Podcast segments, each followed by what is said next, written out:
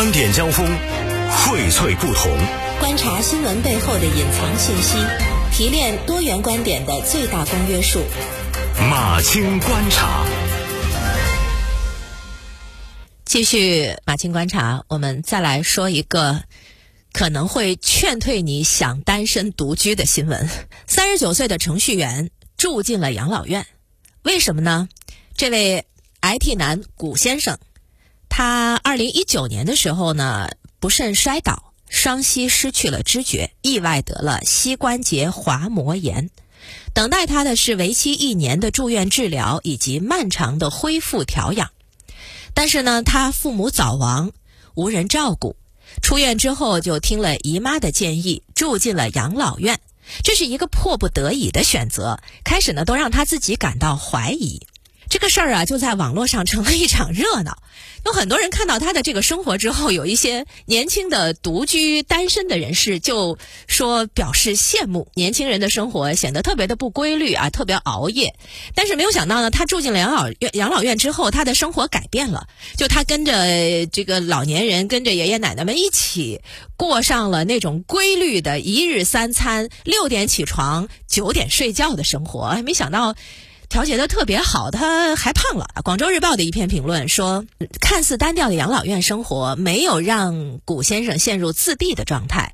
老年人们风格迥异的各种人生故事，老年人们对宝具的那份关注和热情，以及老年人们对这个年轻人的突然介入他们的生活，呃，教他们上网冲浪的种种信赖，都让古先生感到了快乐。对于古先生来说，养老院的生活不仅解决了他身体状态的问题，还缓解了。他精神上的长期紧张、焦虑的状态，从某种意义上说，这种调理和恢复，甚至是达到了让他治疗其他疾病的效果。对于大多数人来说，古先生这种离奇的选择也颇有启发意义。显而易见，养老院生活中的秩序感、节奏感，都为一个生活紊乱的人提供了有温度的帮助和支持。尤其和老人们的互动，改善了长期孤身一人的情感生活，让古先生的业余。生活也恢复了温暖。也许古先生的改变对我们来说也是有示范意义的。从今天开始，你我不管是住在哪里啊，我们都要审视一下自己生活这种的秩序感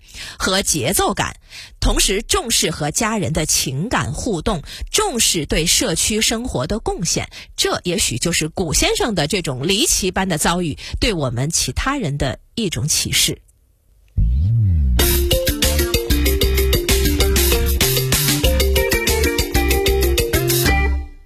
不过成都商报上也有一篇评论说，只是讨论这个吗？难道没有看到这里面还有独居的困境吗？评论说。一切的归因都源于他单身独居的问题上。他的个人遭遇其实是很多独居人士的一种生活缩影。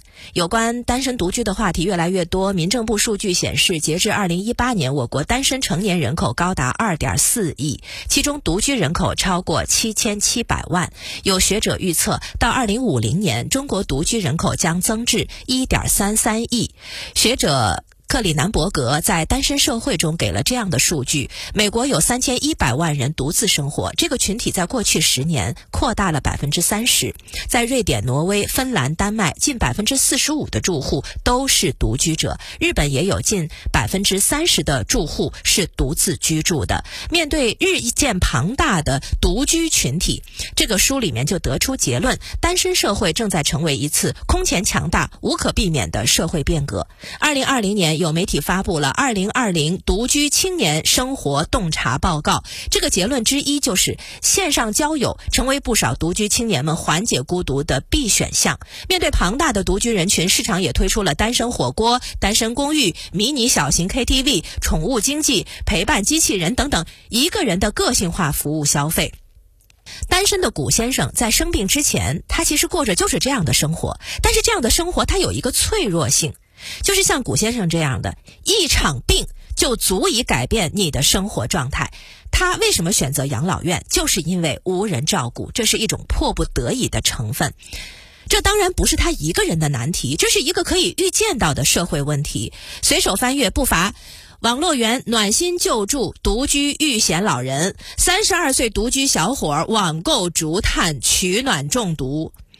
在单身化和老龄化同时在行进的社会当中，独居人群面对的问题只会越来越多、越来越复杂。独居之难，它不是难在独居的时候，它是难在无法独居的时候。